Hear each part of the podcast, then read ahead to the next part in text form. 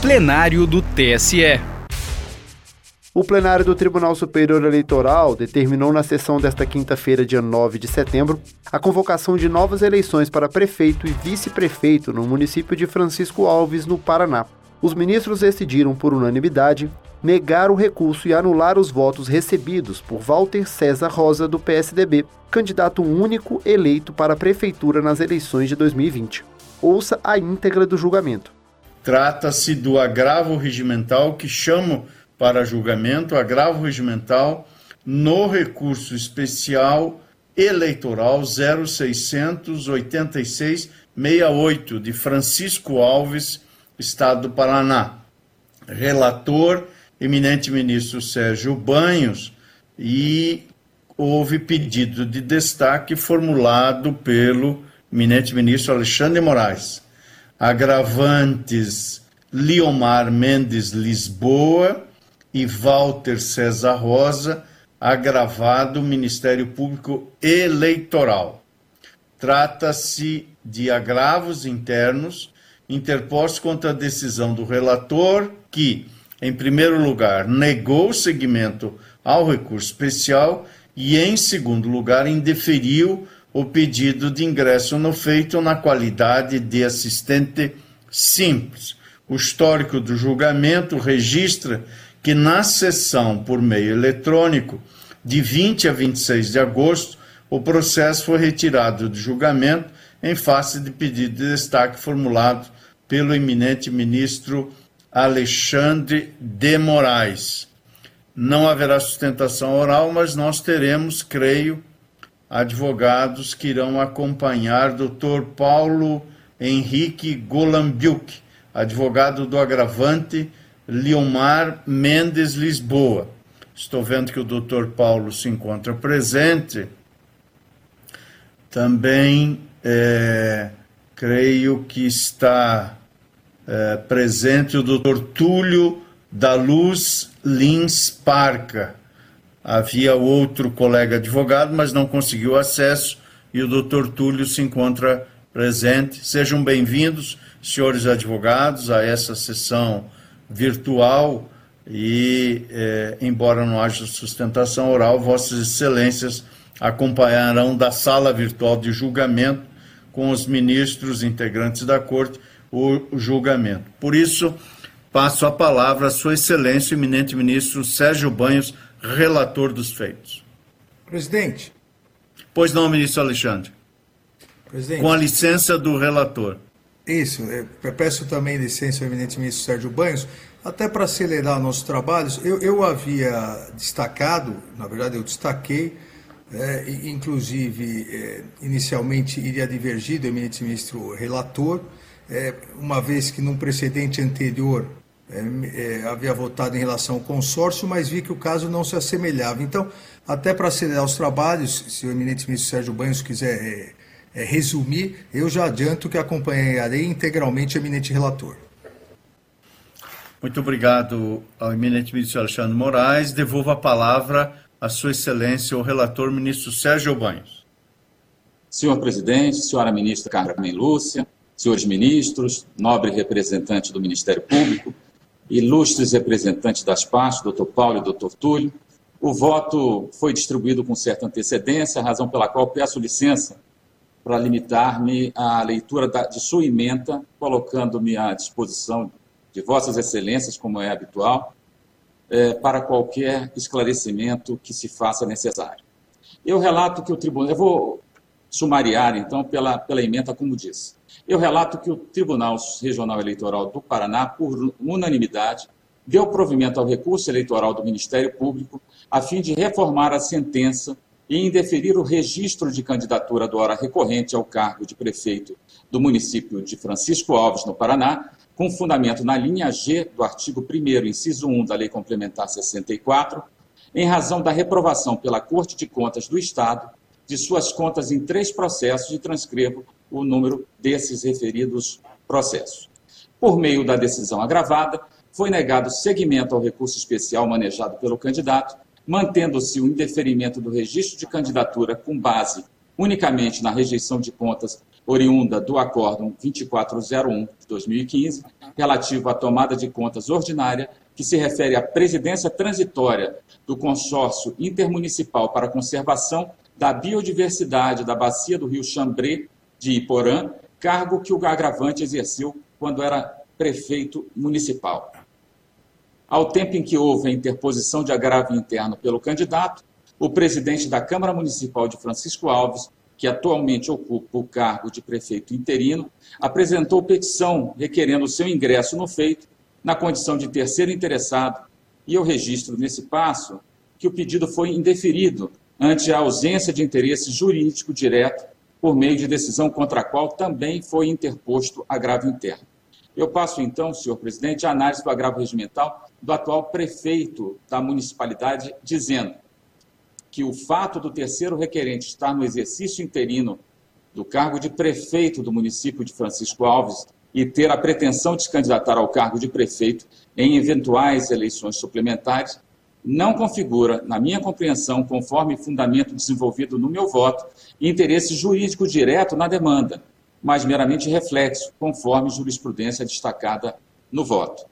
Quanto à análise do segundo agravo regimental, eu prossigo dizendo que o Regional do Paraná considerou que a omissão em prestar contas do consórcio intermunicipal configurou ato doloso de improbidade administrativa, que, na minha compreensão, não merece reparo à conclusão da Corte Regional quanto ao Acórdão 2401, no sentido de que ficou configurada na espécie a causa de ineligibilidade prevista na referida linha G, tendo em vista a existência de conduta revestida de dolo genérico, em razão do não cumprimento do dever constitucional de prestação de contas com afronta aos princípios da administração pública. A conclusão da Corte de Conta, da Corte de Origem encontra-se assim em consonância com a jurisprudência deste tribunal, segundo a qual, ao se omitir em prestar contas, o gestor age com dolo genérico, assumindo o risco consciente de sua responsabilização quanto à má gestão dos recursos públicos. No caso, entendo ser inequívoco que a conduta do gestor, ao não prestar as suas contas, obstou a aferição da aplicação de recursos públicos, embora ele tenha sido devidamente intimado para tal finalidade e se manteve inerte. Nesse cenário, concluir pela inexistência de dolo ensejaria, por consequência, beneficiar quem tem a obrigação de prestar as contas e não o faz, obstando a ferição da destinação regular das receitas por parte do órgão de contas.